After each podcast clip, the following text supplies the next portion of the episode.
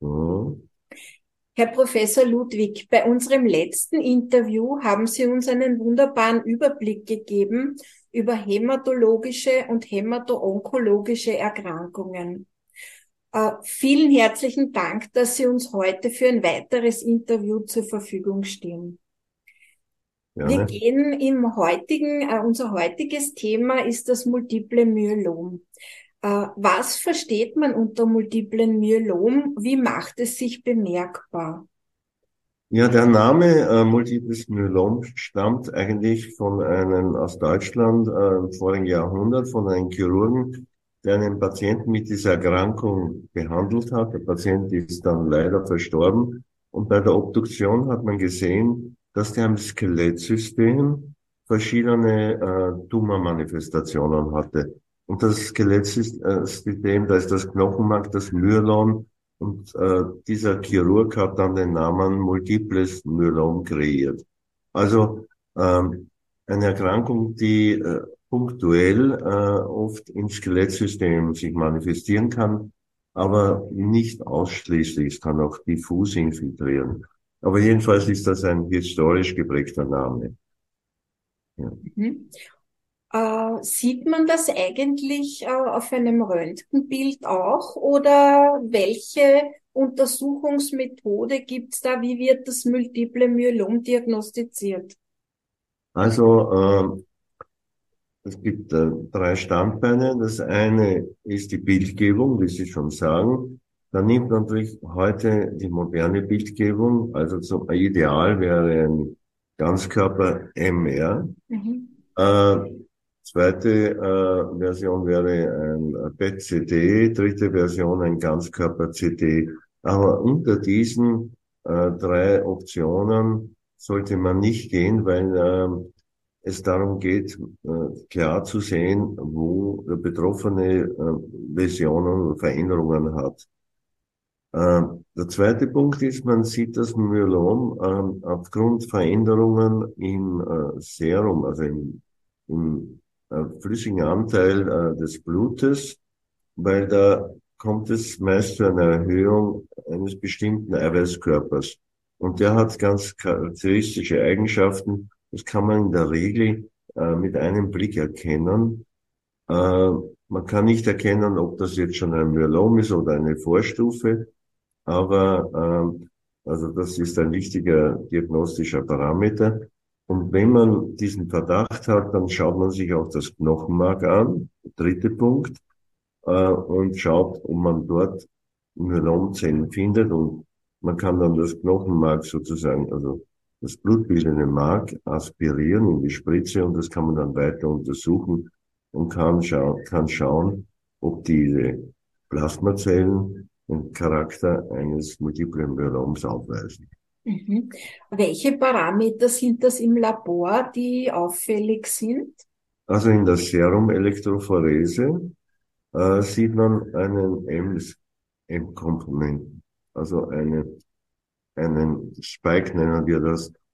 Das, das ist eine Erhöhung, äh, äh eine, eines, das, die sich aus Grund der Anhäufung eines Proteins ergibt, dass die in großer Menge äh, vorhanden ist und die gleichen physiochemischen Eigenschaften hat. Also man hat dann plötzlich, es schaut so aus wie ein kleiner, äh, dünner Kirchturm, der dann in der Elektrophorese zusätzlich aufscheint. Mhm, mh. Daran erkennt man das. Mhm.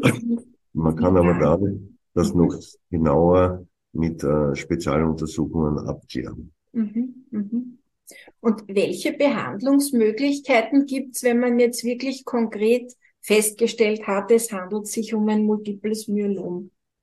Also heute äh, sind die Behandlungsmöglichkeiten natürlich um vieles besser als vor zehn und um dramatisch besser als vor 20 oder 30 Jahren.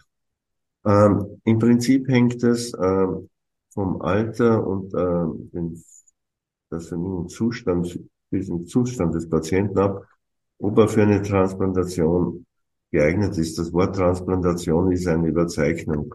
Aber wenn er sozusagen jung ist, so unter 70, dann würde man mit einer Chemotherapie in Kombination mit einem sogenannten, mit einer Immuntherapie beginnen, zum Beispiel vier solche Zyklen, und dann würde man äh, den Patienten noch einer hochdosierten Chemotherapie unterziehen.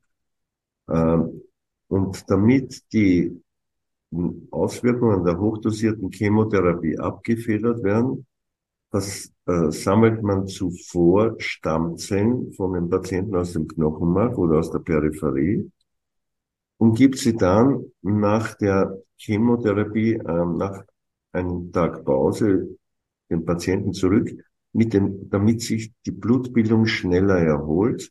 Und die erholt sich innerhalb von 10 bis 14 Tagen und dann kann der Patient wieder nach Hause gehen. Also Induktionschemotherapie, Immunchemotherapie Standard, dann, wenn jung, Transplantation und dann ähm, noch einmal Chemo-Immuntherapie und dann Erhaltungstherapie.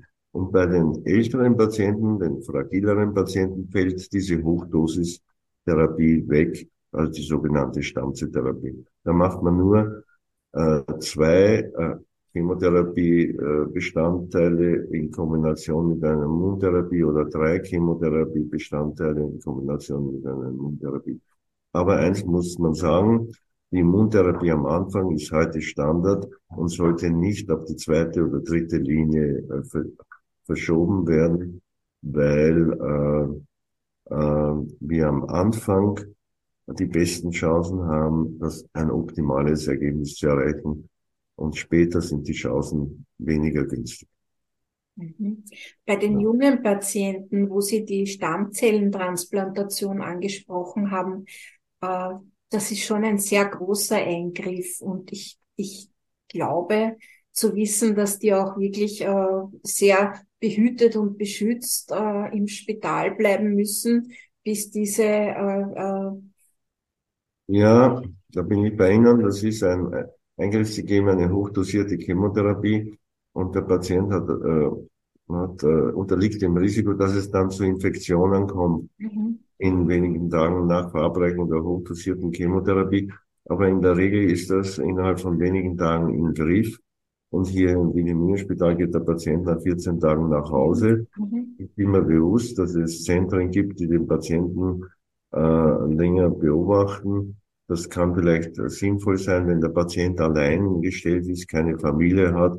Aber mein Credo ist, äh, wenn es äh, die medizinischen Umstände erlauben, so schnell als möglich wieder nach Hause, weil einfach der Erholungswert dort ein ganz anderer ist.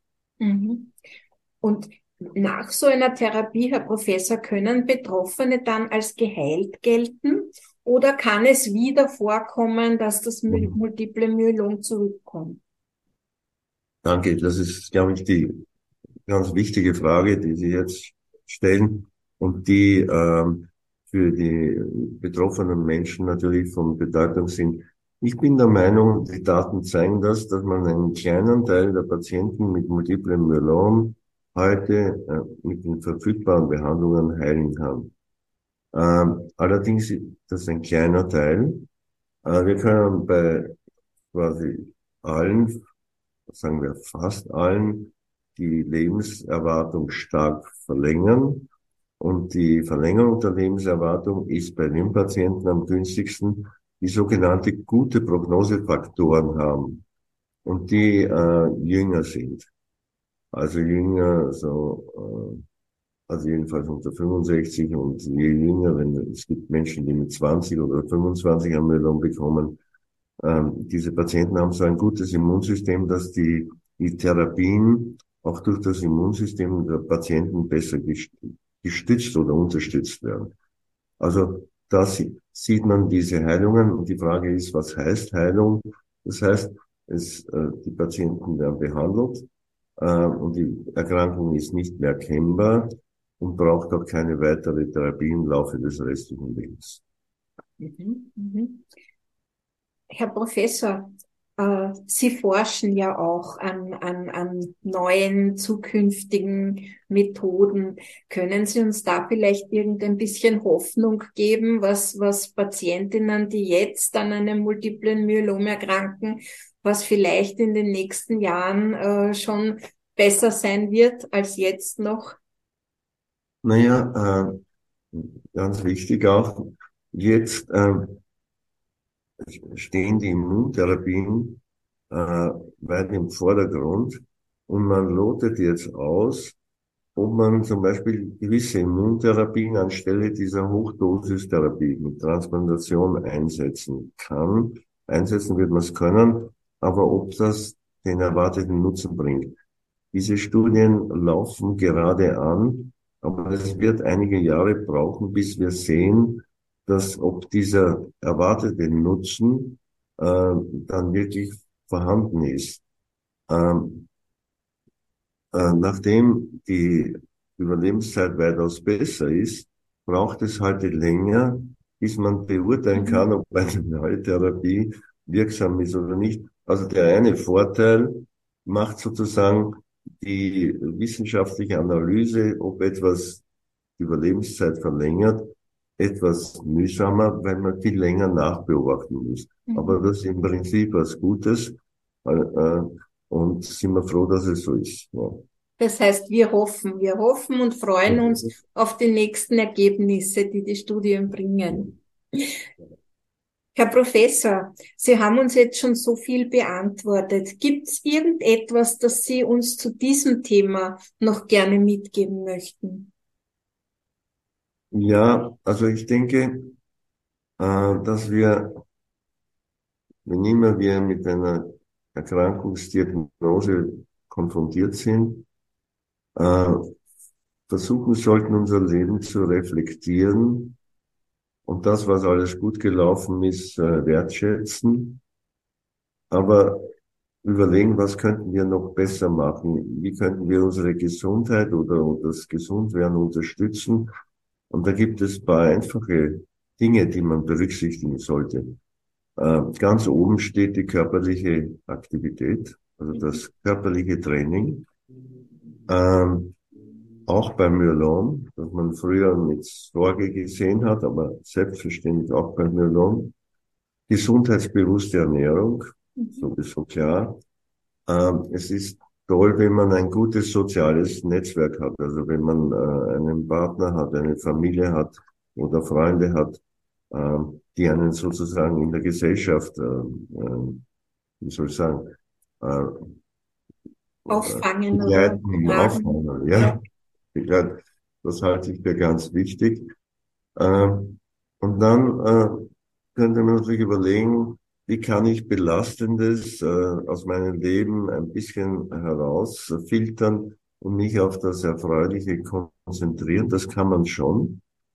Ähm, und somit ist es häufig so, dass man, wenn einen, so eine Diagnose trifft, äh, man am Ende mit einem, das klingt, das ist ein Paradoxon, mit einem, wie soll ich sagen, höheren Lebensgefühl durch die Welt geht, ähm, als Personen, die nicht gezwungen sind, nachzudenken, zu reflektieren und so dahin leben.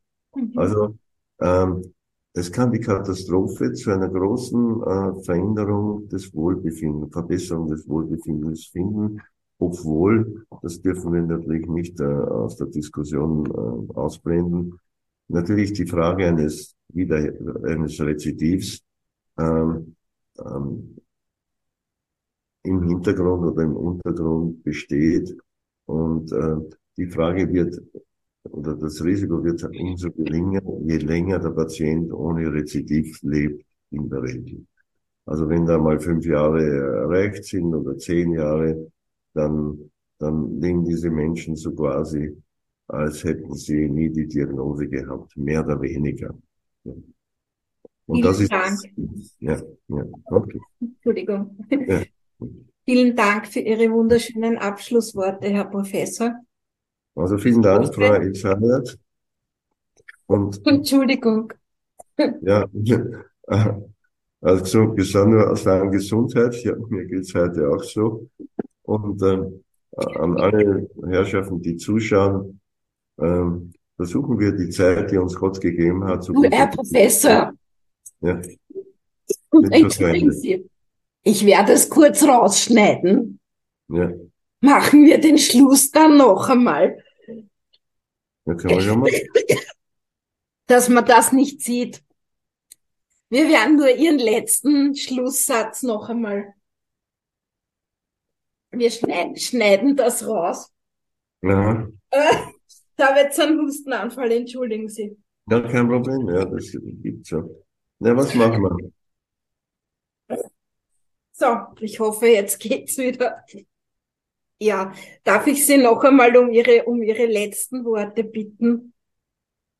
Naja, ich weiß gar nicht, ob ich es so genau wiederholen kann, aber im Prinzip, das Prinzip schon, äh, wenn wir all dies überdenken und, und auch unsere Lebenssituation überdenken, dann sollte es uns gelingen, unser Wohlbefinden äh, zu steigern und mit einem höheren Lebensgefühl durchs Leben zu gehen, als Personen, die diesen Anstoß nicht bekommen haben, die einfach so dahin leben. Also das ist ein hoher Schatz, kann ein hoher Schatz sein, aber natürlich äh, ist die Frage im Hintergrund die, ob es zu einem Rezidiv kommt. Aber diese Frage wird mit zunehmendem Abstand von der Erstdiagnose und Erstbehandlung äh, immer geringer und immer weniger, äh, wie soll ich sagen, irritierend. Und nach 15 Jahren lebt der Mensch, denke ich, der so etwas hinter sich hat, äh, fast äh, sorgenfrei äh, diesbezüglich und, und hat hoffentlich eine sehr gute Lebensqualität.